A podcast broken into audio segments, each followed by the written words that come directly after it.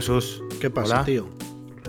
Hoy sí, ¿no? Hoy sí, hoy sí estoy aquí contigo, fíjate. Hoy estás aquí. Sí, Menos mal, viajo, tío. viajo más que el baúl de la Piquer.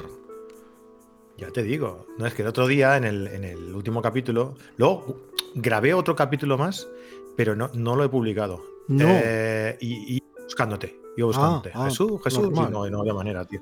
No sé. ¿Qué pasa? ¿Dónde te metes, tío? ¿Dónde te metes? Pues estaba con mi otra familia. Yo tengo dos familias. Tengo una en España y tengo otra que está en el Sáhara. en el Sáhara. Allí Sí. con el fresquito, ¿no? Sí, con el fresquito. Bueno, fresquito, fresquito. Hacía fresquito porque no era la época de viajar. Yo viajo en marzo todos los años. Pero este año hubo ahí un, pequeño problema logístico porque la gente que quería venir no podía venir. Y al final lo, lo alegramos y lo arreglamos para irnos en febrero. Y nos fuimos en febrero y ya te contaré. Porque no sé si alguien te ha dicho que ha visto llover en el desierto. Yo lo he visto durante cuatro días.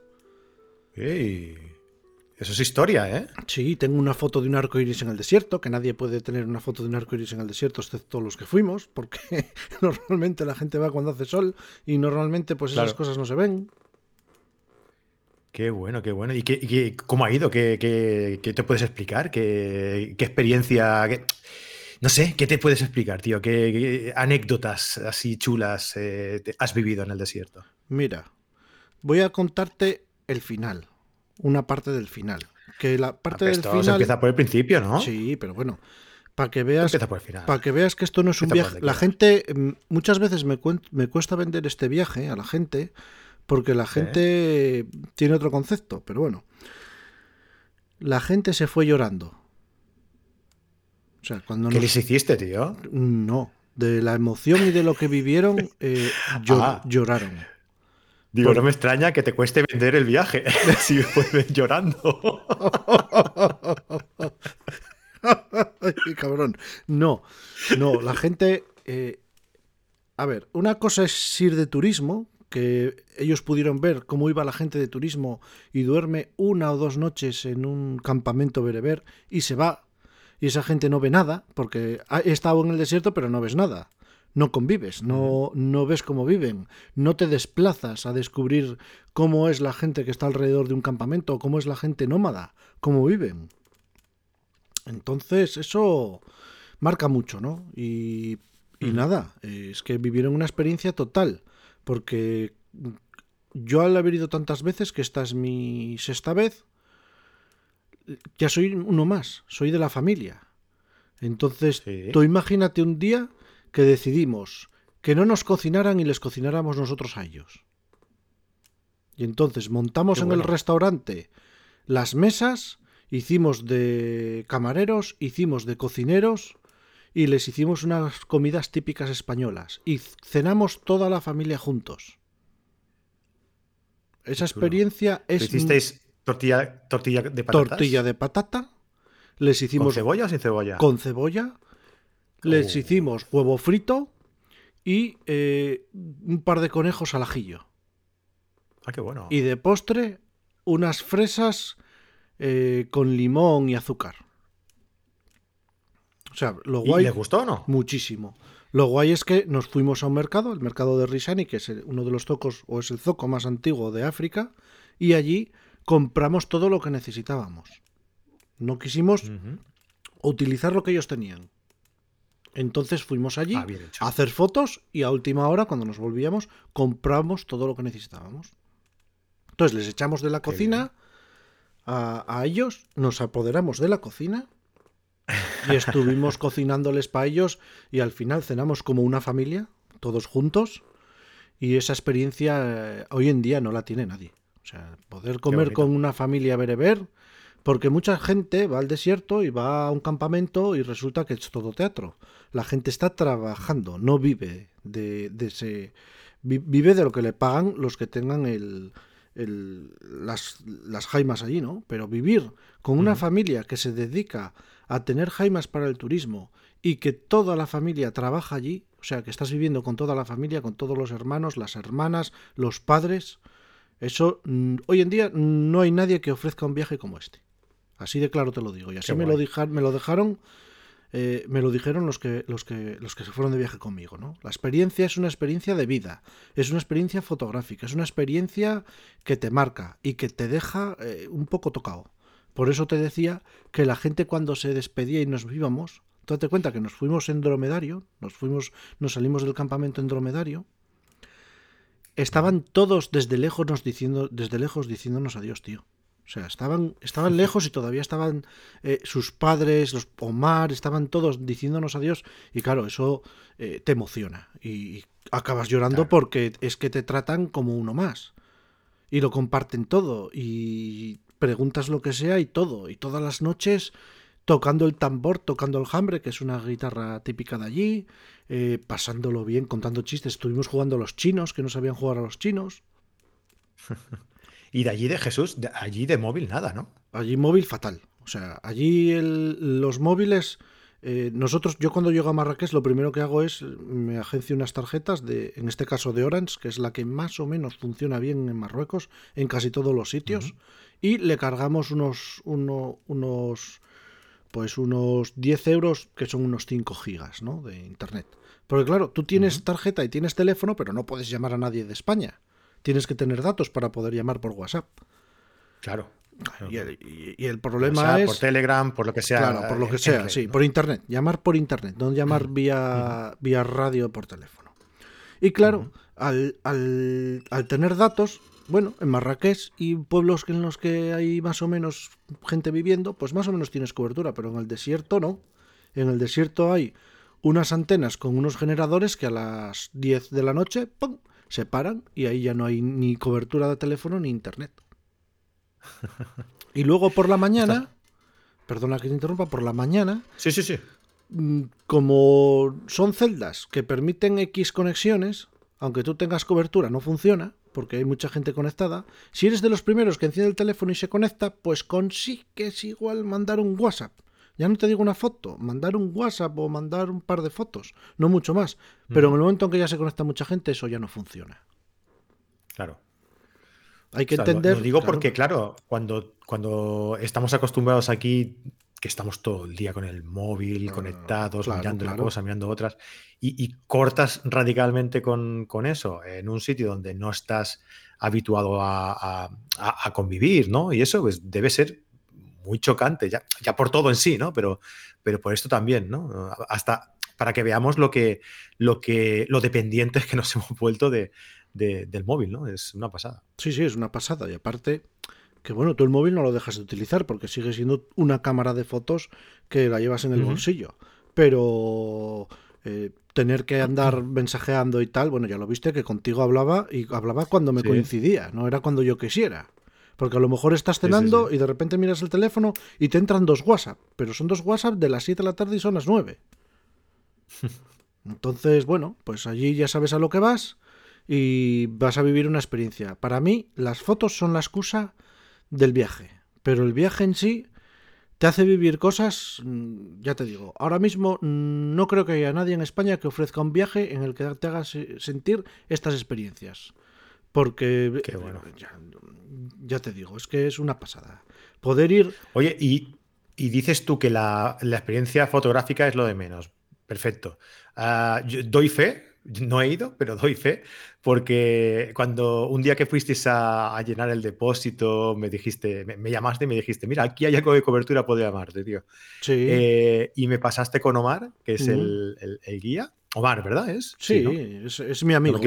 hace, hace de guía para turistas, pero es mi amigo. Es, el, hijo mediano de la familia. Y es mi hermano, ¿eh? Ya me lo es tu hermano. sí, sí, sí. Buenísimo, me lo pasaste por teléfono y me reía. Y estaba en medio del, del tren y entre que con la cobertura no, no, se escuchaba bien. Y el hombre, bueno, claro, no hablaba tampoco perfectamente castellano, pero se le entendía todo lo que decía, ¿no? Pero me, hizo, me, hizo, mucha gracia, ¿no?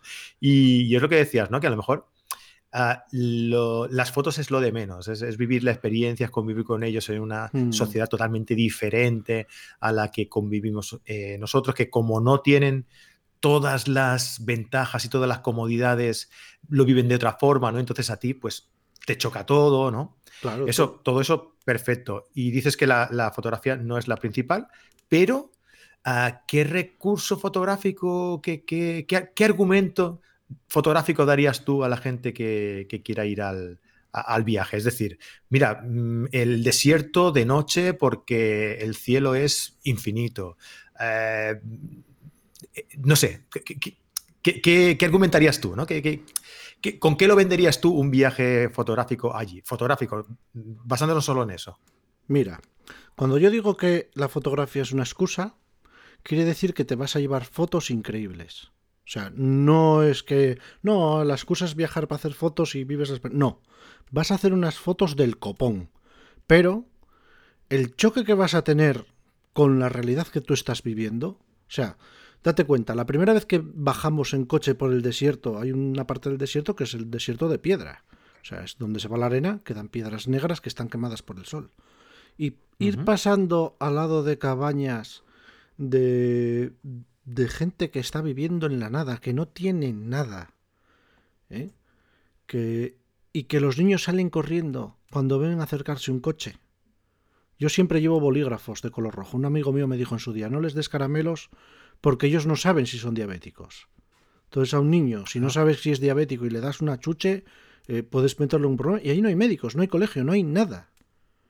Y que, y que tú pases al lado de una cabaña nómada, que no hay nada, nada más que esa cabaña, cuatro cabras y un pozo, y salgan los niños corriendo y se metan una pateada de 200 metros para saludarte, solo para saludarte, y te bajas y ves que son niños que pues que están sucios, que van mal vestidos, muchos van descalzos, y que les estás dando un bolígrafo y ni siquiera saben lo que es.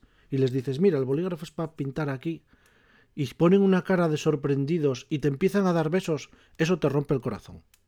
Y de ahí salen unas mm. fotos brutales, porque se dejan fotografiar.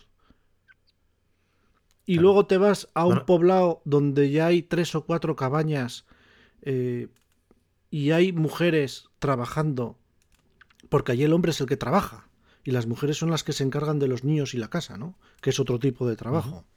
Y que están haciendo pan y que te dicen, siéntate aquí con nosotras, tómate un té, te vamos a dar lo que tenemos a cambio de nada. Y les puedes preguntar, porque claro, yo voy con Omar, que aunque tú te reías, decías, habla paca tal, Omar habla 11 idiomas, ahí donde lo ves, y nunca fue al colegio. Y entre ellos el catalán, imagínate. Y que tú le puedas decir a Omar, oye, diles que si necesitan algo, que si vamos al, a Risani, que podemos comprarles algo, que, oye, a esta gente, ¿qué les podemos dejar? Y él hace de, enlace, eso es hoy en día, tener un enlace así como el que yo tengo, no es normal. Y, luego descubrir, pues, cómo vive esa sociedad. Ir a ver pinturas rupestres en lo alto de una montaña. Eso tampoco lo conoce mucha gente. Te metes eh, media hora de coche por unos caminos y unas carreteras, luego vas campo a través y te llevan a la mina de los fósiles, donde el gobierno está sacando fósiles, donde el padre de Omar trabajaba cuando era joven, más de 10 horas al día iba en bicicleta, y te enseñan montañas en las que ves los fósiles que están incrustados en la piedra, o igual que ves fósiles, subes un poco más arriba y ves pinturas rupestres, que están grabadas, son geoglifos, están grabadas en la piedra. Eso, eso es increíble, ¿no? Ves animales que, que, que a lo mejor en su día existieron y que ahora no están.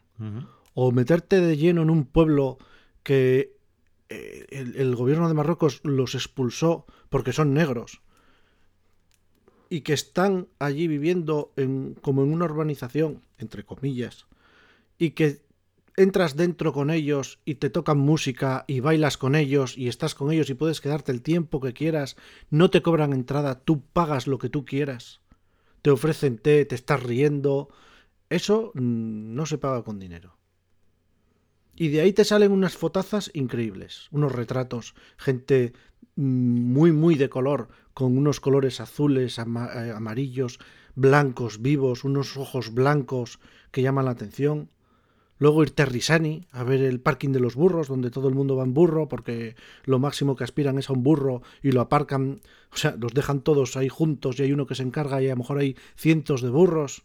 Y la gente está vendiendo fresas, tomates, especias, de repente ves una cabeza de una cabra porque es un carnicero y está enfrente y tiene la cabeza ahí encima, te puedes comprar unas sandalias hechas con, con neumático de coche, te puedes ir a hacer una chilaba y quieres esta chilaba y tal, te cogen las medidas y en dos horas vas allí y ya la tienes. Es, son muchas experiencias juntas que te hacen replantearte cómo estás viviendo. Y aparte de eso, por el medio hay fotos, y muy buenas fotos. Yo la gente que se ha ido conmigo se ha traído muy buenas fotos. Primero, porque yo me encargo de que conseguirles que saquen buenas fotos y segundo, yo no hago fotos. Yo las fotos que hago las hago con el móvil. He hecho muy pocas fotos este viaje. Las que he hecho donde cenamos, que por la noche siempre hay música en directo donde nos unimos allí, tocamos los tambores, nos reímos y, sí que nos reímos. Pues ya te digo, es, es brutal. Entonces, una experiencia así es algo más que ir de fotos. Porque una de las cosas que me decía mi amigo Germán era, oye Jesús, ¿qué vamos a hacer tal día? Digo, aquí no hay plan. Porque las cosas tienen que surgir. Cuando las cosas surgen y son inesperadas, es cuando les das más valor y cuando más te metes en la historia y más te gusta. Si tú vas con una programación, vas como un turista.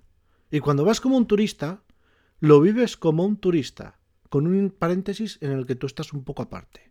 Ahora, si tú vas a ir a Risani y te vistes igual que ellos y pasas por uno de ellos, la experiencia que vas a tener va a ser brutal. Entonces, claro, ya estamos hablando de otra cosa, ya no estamos hablando de solo un viaje fotográfico, ya estamos hablando de vivir la experiencia, que es lo que yo vendo, vivir una experiencia y vivir una aventura. ¿Cuándo te vas otra vez? El año que viene. Yo me voy todos los años, principalmente en marzo, antes de Semana Santa, porque antes de Semana Santa justo empiezan los baños de arena. ¿Los baños de arena qué son? Eh, la gente de que vive cerca del mar, como yo o como tú, suelen tener problemas de reuma. Aquí íbamos a León a secar. La gente mayor se iba a León, que es un ambiente más seco, y los huesos sufren menos. Y cuando ibas a León, las articulaciones te dolían menos. ¿Qué hace la gente en el desierto? La gente que vive en el norte de África o en el sur. Van al desierto en la época de Semana Santa, más o menos, que ya empieza a ver sus 35 grados, y se entierran en la arena desnudos y los dejan al sol solo con la cabeza al aire. Y eso lo que hace es que la arena te saca toda la humedad del cuerpo y cuando sales de ahí el reuma y todo se te ha ido. Ostras. Entonces yo voy antes de esa época porque esa época hay mucha gente. Claro. Y luego hay que tener en cuenta otra pues cosa. Esto en 10 años desaparece, menos de 10 años. O sea, yo cuando fui la primera vez no había ni luz eléctrica y podías conducir un coche que no necesitabas carnet. Ahora ya hay placas solares, luz eléctrica. Yo cuando fui había cinco hoteles, ahora hay más de 20. Y, ya, te digo, la experiencia de esa gente es muy triste, porque es, duermo en un hotel, en una habitación de puta madre, un día me llevan, yo también la he vivido esa, ¿eh? Un día te mm. llevan a, una, a un, a, una jaima ahí, eh, te llevan ahí a un campamento, en la que en el campamento el cocinero está contratado, el que toca la música está contratado, el que te lleva en el camello está contratado, el que... Todo es un teatro. Realmente no son, bereberes, pero están trabajando. Mientras que... Son por aventura. Claro. mientras que yo lo que quiero vivir es vivir con una familia bereber. Ver a las mujeres cocinando en la cocina y hacerles fotos. Hablar con su padre. Hablar con su madre. Que me cuenten cómo les fue la vida. ¿Por qué están así? ¿Por qué decidieron montar un campamento? Todas estas cosas en un resort de estos bereber no lo puedes hacer.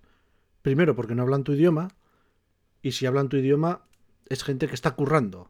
Es gente que te saluda cuando llegas, te hace una bienvenida, cenas, te tocan los tambores, te vas para la cama y por la mañana desayunas y bye bye.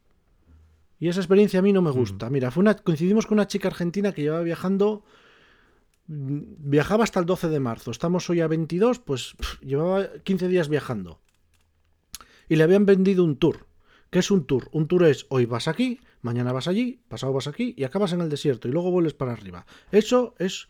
Eh, no ves nada. Porque no te da tiempo a tener la experiencia. Lo ves todo, pero no, lo ve- pero no vives nada. Eh, es, como, es como si yo voy mañana a París, cojo el avión, vuelo, aterrizo, cojo un taxi, digo, llévame a la Torre Eiffel, la veo, estoy ahí 10 minutos, me cojo un taxi, vuelvo al aeropuerto y me voy. Y dije, estuve en París y estuve en la Torre Eiffel. No, Mm. la has visto, Claro. pero no la has sentido ni has estado allí. Entonces, claro, entonces eh, participar en dar de comer a los animales por la mañana, eh, eh, ir por el desierto y de repente ver uno que se ha quedado tirado con el coche, ir a ayudarlo, a empujarlo, a sacarlo de la duna. De repente veníamos de Risani y encontrarnos a uno del pueblo que empezó a llover y tenía que venir 20 kilómetros andándolo. Lo subimos en coche como pudimos y volvimos todos juntos. Esas cosas, esas vivencias que aquí ya no se tienen, eso allí sigue. Y claro, eso te hace pensar, dices, coño, ¿dónde vivo? ¿Dónde estoy? ¿Y qué cojones estoy haciendo? ¿No? Hablando mal. Entonces, claro, la gente, ¿cómo no va a llorar cuando se va de allí? Si es que eran totalmente felices. Y lo, y lo que decían es que no vimos a nadie eh, que no estuviera riéndose. No vimos a nadie triste. Entonces, claro. Eso aquí lo hemos perdido. Una experiencia. claro, una claro, experiencia, claro, claro. claro. Y hasta aquí el espacio patrocinado por Viaje Jesús. Si quieres hacer un viaje al desierto con Jesús, ya tendrás que esperar un año. No, a mí me da pena porque mucha gente, a lo mejor que, que contacta para ir al. y tiene interés, luego ves que se hacen una ruta turística y dices, pero es que has ido de turista. Y cuando vas de turista, eh, pagas como un turista y lo ves como un turista. Yo Claro. tengo mi contacto local, que si yo tengo un problema, Omar, necesito esto, no te preocupes, hermano, yo te lo consigo. Tengo mi contacto en Marruecos, cuando en Marrakech. Cuando vamos a Marrakech, el hermano de Mar tiene un hotel en Marrakech. Y yo reparto el dinero del viaje con ellos. El dinero se queda en una familia. Yo no voy a un Riad de no sé qué. Y no, no. Y el conductor que nos baja es un amigo de la familia, que también lleva su parte. Entonces a mí mm, me da el doble satisfacción decir, oye, organizo un viaje y no se lo estoy dando a una empresa, se lo estoy dando a una familia. Y eso es muy Y importante. es más auténtico. Al final es más claro, auténtico. claro, es más auténtico. Bueno, Jesúsillo, oye, eh, decía que eh, espacio patrocinado. Sí. Eh, que aquí tenemos un, tenemos un podcast, que tú acuérdate que, eh, que tienes un podcast que se llama Conociendo a. sí, y que sí. en Carrete Digital, la gente que quiera escuchar los episodios premium de Conociendo a, eh, pueden suscribirse a la versión Carrete Podcast en las que se incluyen estos podcasts y el resto de contenido de Carrete Digital, más de 70 cursos, eh, eh, asesoramiento de los, de los fotógrafos, de los profes, eh, un grupo privado en Telegram, todos los carrete, las carrete class de todos, de todos los lunes, un encuentro carretero al mes y todo esto, pues por tan solo 17 euros al mes o 170 euros al año, que ahí os ahorráis dos mesecillos. ¿eh? También tenéis otra forma, que os la dice ahora mismo Jesús, de escuchar el, el podcast. Que es por medio de iVoox. En iVoox podéis ser mecenas del podcast dándole al botón apoyar o si queréis apoyarnos a todos, si tenéis más de uno o dos podcasts a los que seguís, pues podéis haceros eh, iVoox Plus o iVoox Premium o algo así, que son 9 euros al mes y puedes escuchar todos los capítulos de todos los podcaster y no podcaster que tienen capítulos en privado, los puedes escuchar tranquilamente. Eso es. Oye Jesús, pues todo un gusto escuchar tu- tus vivencias en el, en el desierto. Te he dejado hablar hoy. Y ¿eh? todavía Te queda, he dejado hablar. todavía hoy, ¿eh? queda más porque un conociendo a, el siguiente, no sé si era el siguiente o, o el otro, porque tengo que coordinarlo Sí. todo, eh, haré una entrevista a todos los chicos y que cuenten su experiencia. Porque que lo diga yo Bien, está bien, Me gusta, me gusta. pero que la gente que haya ido lo cuente también. Y espero verte pronto. Ah, oye, pues podríamos grabar algo así. Hombre, sí, sí. No, a ver, ojalá, podemos, tío. podemos decirlo, ya lo puedo decir. Yo ¿Ya lo puedes decir? Sí, ya lo puedo Yo no, decir. yo no sabía cómo callármelo ya, tío. Bueno, dilo ya, bueno, dilo pues- ya. Pues bueno, me voy con Xiaomi al Mobile World Congress a la presentación del Xiaomi 13, donde un amigo mío y yo vamos a presentar en la maquinista el teléfono, el Mi 13. Bueno, presentar no. Vamos a dar una masterclass de lay painting. Qué bueno, en la maquinista, ¿eh? Allí Sí. en la tienda Xiaomi, ¿no? Vamos a estar en Barcelona el 25, el 26, el 27, el 28 y el 1. No, y el 1 me parece, sí. Y, sí, sí, sí, 28 y 1, sí, sí. Vamos a estar 27 en la, lunes, en- 28 martes y uno miércoles. Estamos invitados por la por Xiaomi, vamos a estar en la Mobile World Congress, que es un evento súper, súper, súper de telefonía y de fotografía también, porque van a estar allí las marcas. Y vamos a poder ver en directo el, el 13, que bueno, yo, yo te puedo decir que ya lo he tocado, pero no puedo decir nada. Mm. Pues no todo el mundo puede decir que ha estado de ponente en el Mobile World, World Congress, ¿eh? Bueno, ponente no. Ojo, ojito, vamos, ¿eh? vamos a ir hasta allí. Luego lo que surja, ya veremos. Bueno. Bueno, Jesús. Tío, Pues nada, pues tío. un placer tenerte de, cue- de- de vuelta y nada, en el siguiente hablo yo, ¿eh? En el siguiente Vale, programa, vale, venga. El siguiente te escucho, no sé de qué vas a hablar, porque. Yo qué sé. eh, me iré- me iré a Islandia, por llevar la contraria. Ah, bueno, está bien. Otro viaje que está guay, pero bueno, menos. Ahí hay mucha gente, no estás pasando tan guay. Eso es. Oye, un abrazo, tío. Otro tío, nos vemos pronto. Chao.